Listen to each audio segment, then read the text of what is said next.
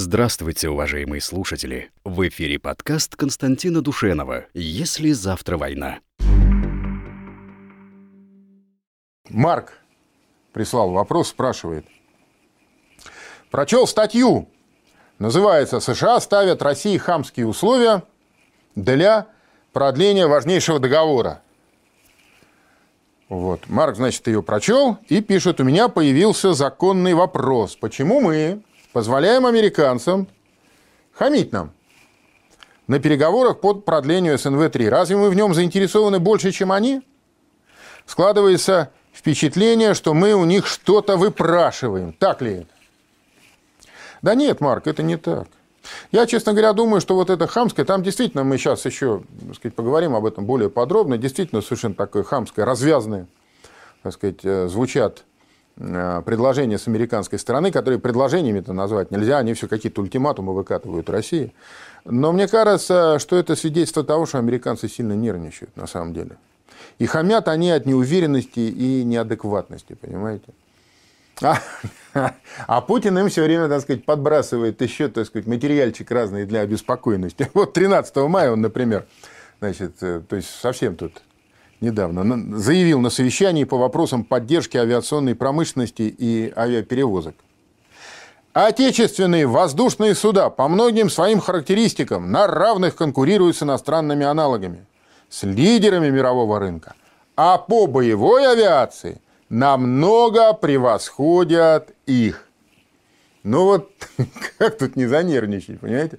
Это же не какой-то там ватник лапотный, да, где-то значит, на кухне после третьего стакана рассуждает о преимуществе. Это президент говорит на совещании, да, что по боевой авиации наши самолеты намного превосходят зарубежные. Ну, а вот если э, вернуться к вопросу по поводу продления значит, договора этого СНВ-3, это, напомню, последний договор, который э, как-то ограничивает нас с американцами в развитии наших стратегических ядерных сил. Да и вообще ядерных сил, каких бы то ни было. Американцы выкатывают три условия. Они говорят, давайте мы будем э, продлевать или заключать новый договор, но, во-первых, нужно привлечь Китай. Давайте. Вы, русские, с китайцами друзья, давайте, привлекайте. Второе. Вы должны включить в этот договор все ваши новейшие виды вооружения, а то нам шибко страшно. Все эти ваши там э, э сарматы, авангарды, кинжалы, все ваши там всякие прочие, это нам все, давайте мы это тоже под запрет пошлем, да? Значит, и э, третье условие – они говорят, слушайте, вы какие-то хитрые, коварные русские. Мы должны прописать жесточайший режим контроля и э, проверок. Но я напомню вообще, что из себя представляет договор-то, это СНВ-3.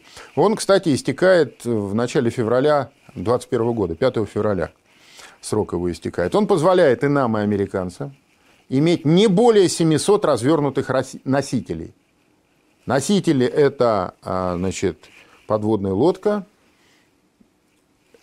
то есть а, баллистическая ракета, расположенная на подводной лодке, не сама подводная лодка. И эта баллистическая ракета, а, расположенная либо в шахте, либо в подвижном наземном грунтовом комплексе, или это стратегическая авиация. То есть вот это ядерный отряд, носителей не может быть больше 700 развернутых. И еще 100 может быть не развернутых. Там 100 ракет может лежать на складах. При этом на развернутых носителях нельзя размещать больше 1550 боевых блоков. Больше 1550 ядерных боезарядов. Совокупно не может быть размещено на этих 700 носителях. Ну вот сегодня реально у американцев развернуто даже меньше. А, у них развернуто примерно 1350 боеголовок на 650 а, носителях. А у России носителей еще меньше, хотя бы и головок больше. У нас где-то 520 носителей и около 1450 боеголовок. То есть вообще получается, что у нас даже более высокотехнологично это все, потому что у них на, э, в среднем на одном носителе получается значит, два боезаряда, а у нас три боезаряда на один носитель приходится. Вот. Ну и на днях, значит, э, появился такой замечательный персонаж. А, новый представитель Трампа был назначен в сфере контроля над вооружениями. Маршал Биллингсли. Значит, он заявил, прежде чем Москва начнет думать о каком-либо продлении десятилетнего договора, она должна пригласить Китай к столу переговоров. Должна, о как!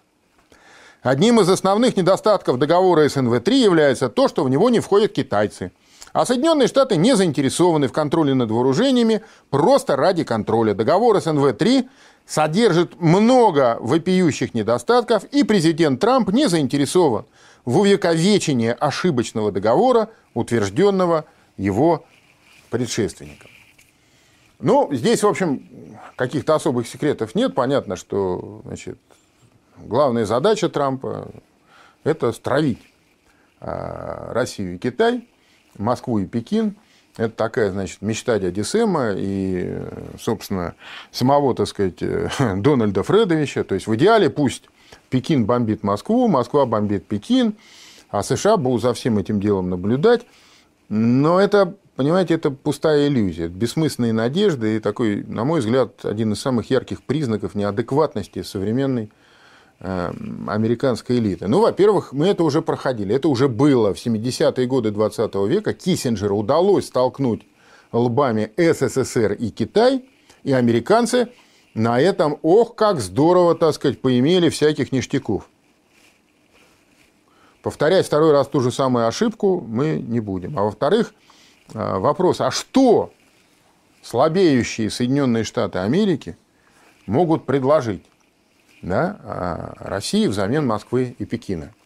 Э, то есть взамен союзом Москвы и Пекина. Ну, Трамп все время повторяет эту свою фразу, что надо с русскими дружить, это хорошо, мы поладим. И все время, как бы, так сказать, за этим читается, что у него есть какой-то хитрый план. Он таких ништяков в Москве предложит, что там просто не смогут отказаться. Он сделает Путину предложение, от которого невозможно отказаться. Но когда начинаешь разбираться, а какое предложение-то можно сделать в этом смысле? Размен на Украину? Что американцы как бы уйдут из Украины и оставят ее в сфере влияния России? А вот а откуда у американцев взялось убеждение, что нам вот так вообще прям вот необходима эта э, Украина в сфере влияния? Посмотрите, что там происходит. 40 миллионов нищающего, дезориентированного населения. 10-15% безумцев, которые люто ненавидят Россию и русский народ. Абсолютно неадекватная, проворовавшаяся, прогнившая, коррумпированная на всех уровнях элита – развалившаяся экономика. И вот, нате, получите вам такой подарочек, да? Вот пусть американцы разбираются. О, они же говорят, что они поддерживают Украину. Вот пусть и поддерживают.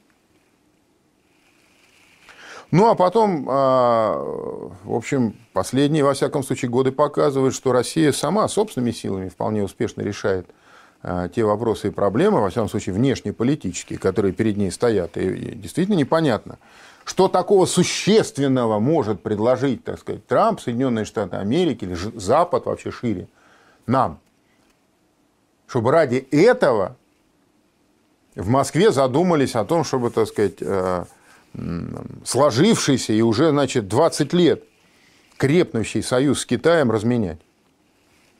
Тем более, что э, Путин неоднократно говорил, если не прямо, то, во всяком случае, это вытекало из его выступлений, что он считает значит, Китай гораздо более перспективной силой в 21 веке, чем Соединенные Штаты Америки. Китай силы наращивает, а США деградируют в этом отношении. Ну вот, короче, э, эти вот простые истины, похоже, ну, не вмещаются так не вмещаются они в мозги, значит, американской элиты, современных американских политиков. И вот 7 мая в газете «Вашингтон Таймс», извольте, вот этот самый замечательный персонаж, э, господин э, Биллингсли, заявляет, Россия отчаянно хочет продления договора, но для этого она должна свернуть пять своих новых оружейных программ и отказаться от них. Но это имеется в виду, я поясню, все наши комплексы новейшие. Кинжал, Сармат, Авангард, там, подводный робот Посейдон, крылатая ракета с ядерным двигателем Буревестник. Вот мы это все должны свернуть. А почему? А Биллинсли объясняет. А денег на это у русских все равно нет. Их экономика в руинах из-за вспышки вируса. К тому же весь их бюджет зависит от высоких цен на нефть, которых у них нет и не будет в обозримом будущем. И вот, значит, когда все, все, все эти перлы, значит, читаешь, что, не знаю, как у вас, а, а мне сразу вспоминается вот это незабвенный афоризм а, министра иностранных дел Лаврова, который уже, наверное, в историю наверное, на граните высечен, когда он сказал, много дебилы, блин. Вот честно скажу, ничего другое мне лично в голову на этом фоне не приходит. Причем вот интересно, американцы а, ради борьбы с Китаем значит, вышли из а, договора по ракетам средней и меньшей дальности. Ну, обвинили русских, ясно, русские всегда во всем виноваты. Вышли. Но что получилось? Что они сами себе в ногу выстрелили. Понимаете, теперь они это хотят а, повторить с СНВ-3. Но вот по ракетам средней и меньшей дальности сейчас же совершенно понятно, что американцы себе жизнь осложнили неимоверно этим выходом. Давайте на эту тему видеосюжет посмотрим. Ответ России на разрушение Вашингтоном договора о ракетах средней и меньшей дальности может стать для Запада настоящим кошмаром. Москва располагает весьма широким спектром различных вариантов быстрого развертывания ракет средней дальности наземного базирования, как в европейской части страны, так и на Дальнем Востоке. На первое место по простоте и скорости решения задачи следует поставить модернизацию оперативно-тактического ракетного комплекса «Искандер-М». В российских вооруженных силах сегодня уже развернуто 13 полноценных ракетных ракетных бригад «Искандеров», на вооружении которых находится около тысячи ракет трех типов – квазибаллистических гиперзвуковых 9М723 и крылатых дозвуковых 9М728 и 9М729. Дальность полета гиперзвуковой ракеты 9М723 составляет до 500 км при скорости более 2 км в секунду. Но на вооружении наших воздушно-космических сил уже есть и авиационный вариант этой ракеты. Это ракета Х-47М2, комплекса «Кинжал», дальность которой существенно выше, чем у первоначального наземного варианта. «Кинжал» способен пролететь более 2000 км при скорости почти 3,5 км в секунду. Логично предположить, что оснащение наземной ракеты 9М723 двигателем от авиационной ракеты Х-47М2 способно быстро превратить «Искандер-М» в оперативно-тактический ракетный комплекс средней дальности. Но у него на вооружении есть еще два типа дозвуковых крылатых ракет.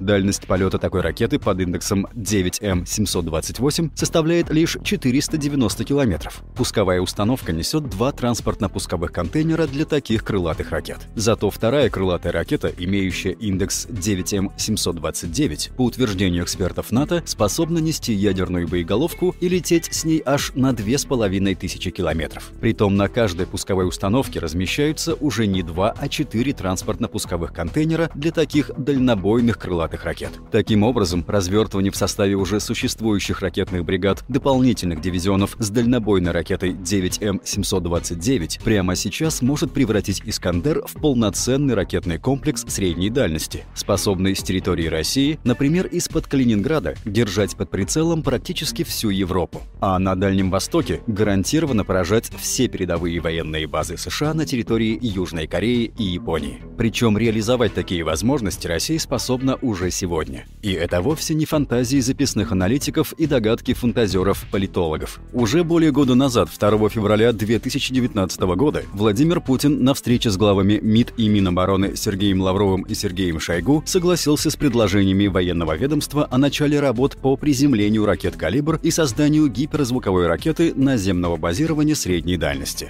Сергей Шойгу тогда сказал, в связи с выходом США из договора о ракетах средней и меньшей дальности у нас есть предложение по ответным мерам, заключающееся в следующем. Первое – это открытие опытно-конструкторских работ по использованию пусковых установок морского базирования ракет «Калибр» в наземном варианте. Второе – это открытие также опытно-конструкторской работы по созданию наземных комплексов гиперзвуковых ракет средней и меньшей дальности. Второе предложение Шойгу как раз и означает модернизацию комплекса «Искандер» под квазибаллистические ракеты с увеличенной дальностью полета. Работы в этом направлении начались еще несколько лет назад. Так, в январе 2017 года генеральный конструктор научно-производственной корпорации «Конструкторское бюро машиностроения» Валерий Кашин заявил, Предложения по модернизации оперативно-тактических ракетных комплексов «Искандер-М» уже направлены нами в Минобороны, и они поддержаны. Мы продолжаем дальнейшую опытно-конструкторскую работу по созданию новых ракет для комплекса «Искандер-М». Он постоянно развивается. Создано еще несколько типов ракет. Внешне они не сильно отличаются от предшественниц, но внутри кардинально. Сейчас у «Искандеров» уже 7 типов ракет, а может и больше. Этот комплекс будет находиться в строю еще 25-30 лет. А через несколько месяцев месяцев после заявления Кашина, в мае 2017 года начальник ракетных войск и артиллерии генерал Михаил Матвиевский признал, представители вооруженных сил России и оборонной промышленности обсудили перспективы боевого развития и усиления боевых возможностей комплекса «Искандер-М» путем создания новых типов ракет.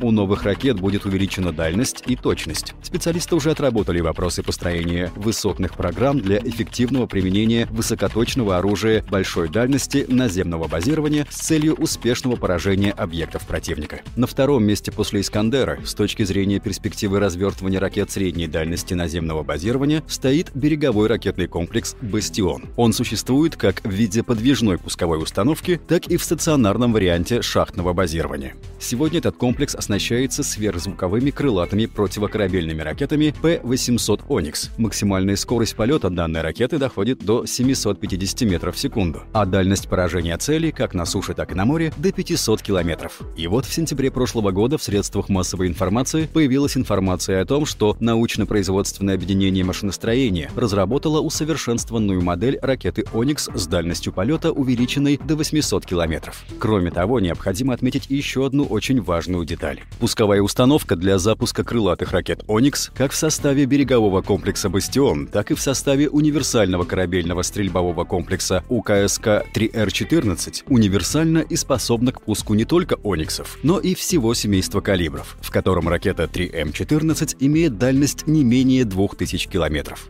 Кроме того, и «Бастион», и УКСК-3Р14 приспособлены также к применению перспективных гиперзвуковых ракет «Циркон», которые должны быть приняты на вооружение нашим военным флотом в 2021-2022 году. А ракеты эти, по словам Путина, способны лететь на дальность более 1000 километров со скоростью более 3 километров в секунду секунду. Таким образом, береговой комплекс «Бастион» уже сейчас, по сути, является готовым ракетным комплексом средней дальности. А если ракеты калибра еще и увеличить в размерах, ведь габариты пускового контейнера позволяют увеличить диаметр ракеты с нынешних 53 до 67 сантиметров, а ее длину с 6 метров 20 сантиметров до 8,5 метров, то дальность поражения целей таким модернизированным калибром возрастет аж до 4,5 тысяч километров. И работы в этом направлении, судя по сообщениям СМИ, ведутся как минимум минимум с прошлого года. Наши противники, впрочем, надеются, что у России не хватит денег для развертывания таких суперракет. На днях новый представитель Трампа в сфере контроля над вооружениями, маршал Биллингсли, заявил, Россия должна свернуть свои новые ракетные программы и отказаться от них. Денег на это у русских все равно нет. Их экономика в руинах из-за вспышки коронавируса. К тому же весь их бюджет зависит от высоких цен на нефть, которых у них нет и не будет в обозримом будущем. Отметая подобного рода влажные мечты заокеанских русофобов, Путин, выступая 10 мая 2020 года с поздравлением выпускников военных вузов и Академии Министерства обороны, заявил Хочу подчеркнуть, что намеченные планы по укреплению всех видов и родов войск, по оснащению их передовым оружием и техникой, которые до сих пор не имеют аналогов в мире, будут реализованы при любых обстоятельствах. Таким образом, все надежды наших врагов и ненавистников на достижение военного превосходства над лучшим в мире русским оружием беспочвенны и бесперспективны. Мы русские. С нами Бог. Господи, благослови.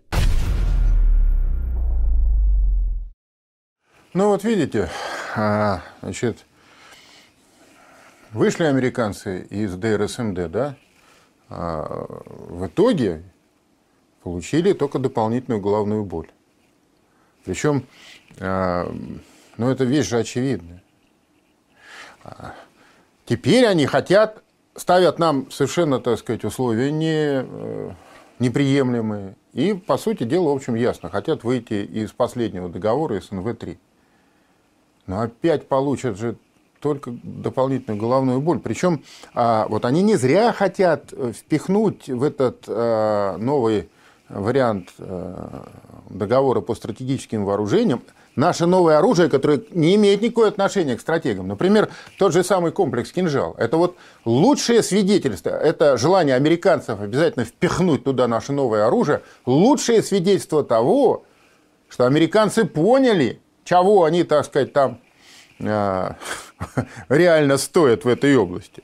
Вот недавно, совсем 10 мая, в средствах массовой информации появилось э, сообщение значит, э, о том, что в Сибири скоро появится а, полноценный авиационный полк с гиперзвуковыми ракетами «Кинжал».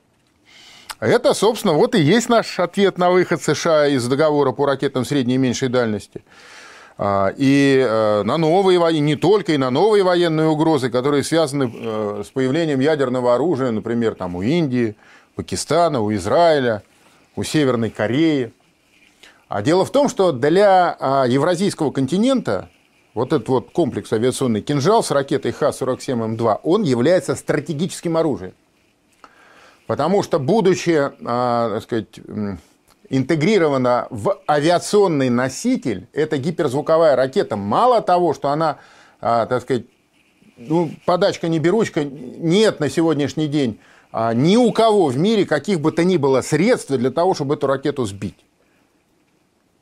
Она еще и приобретает такую дальность, что по сути в рамках гигантского евразийского континента становится а, тем самым оружием быстрого удара.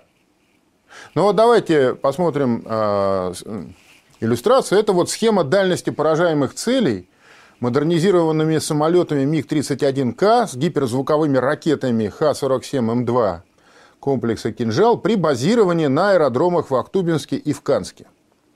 Значит, э, в Ахтубинске там э, уже два года находится как минимум одна эскадрилья этих кораблей, э, воздушных кораблей, этих самолетов. Они осуществляют регулярное патрулирование и над нашей территорией, и над акваторией Черного и Каспийского морей. Об этом многократно заявлялось вполне себе официально. А вот в Канске будет развернут как раз этот самый полк. Если в Ахтубинске там 929-й летно-испытательный центр Министерства обороны, а, в состав которого входит, очевидно, эта эскадрилья а, самолетов а, МиГ-31К, то в Канске будет оснащен этими новыми машинами 712-й авиаполк. И что в итоге получится? Вот красные окружности – это, значит, боевой радиус этих самолетов с одной дозаправкой. Дело в том, что в рамках модернизации самолет а, МиГ-31К, который несет ракету «Кинжал», он также значит, получает оборудование для дозаправки в воздухе. И, значит, с одной дозаправкой, как минимум, можно пролететь полторы тысячи километров.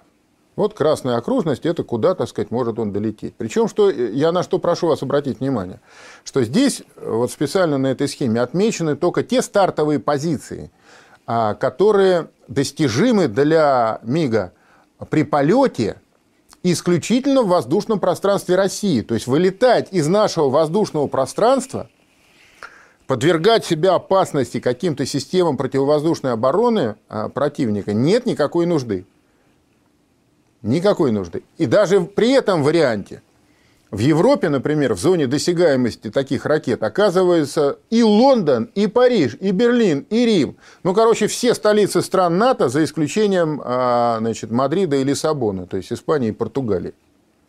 Значит, в Азии, на Дальнем Востоке, под прицелом ракет МиГ-31К оказывается весь Афганистан, все среднеазиатские республики бывшего СССР, большая часть Китая, вся Корея, почти вся акватория Японского моря, значительная часть Восточно-Китайского моря. И цели там все можно поразить а, в течение часа. То есть вот в, в Кремле Путин или кто там будет вместо Путина а, значит, принял решение, в течение часа вот на этих гигантских просторах можно, так сказать, поразить практически любую цель.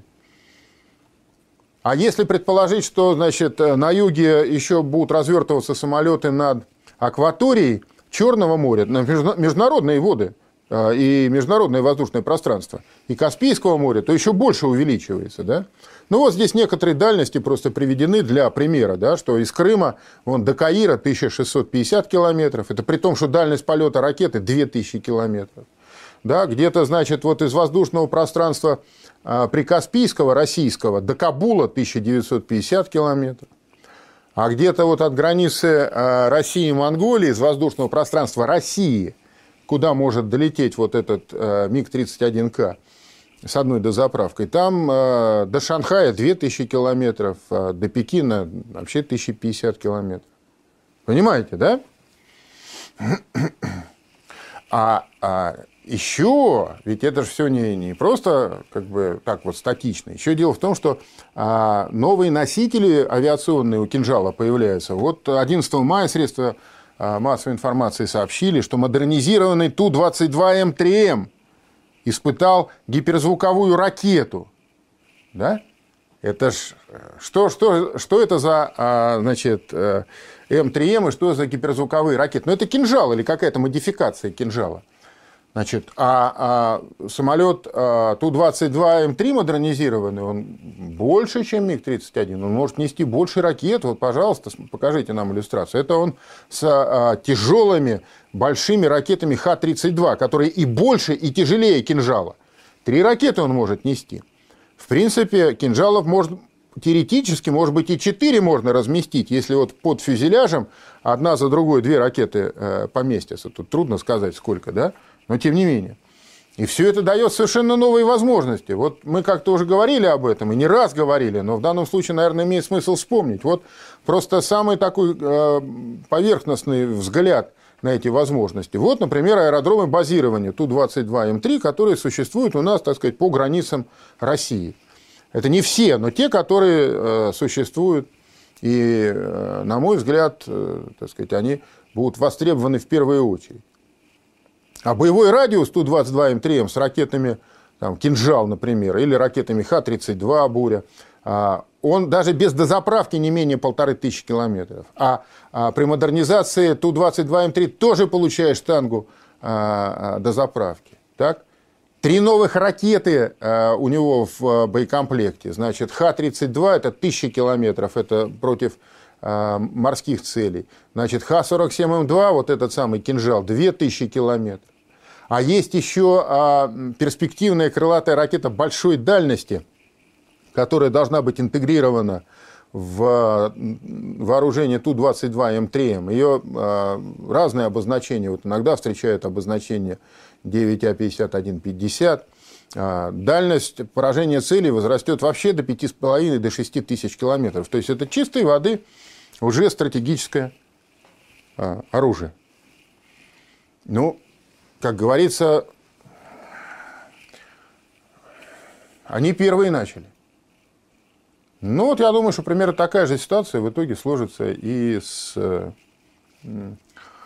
а, со стратегическим вооружением, если американцы выйдут из договора СНВ-3. Потому что у нас на подходе, это отдель, тема отдельного разговора, как-нибудь поговорим, есть целый ряд так сказать, возможностей такого так сказать, ответа, который для американцев будет чрезвычайно болезненно. И я думаю, что э, в Кремле не в Кремле хватит политической воли для того, чтобы реализовать это все, если все-таки, американцы, так сказать, э, подорвут и разрушат последний, так сказать, барьер на пути э, ядерной гонки вооружений.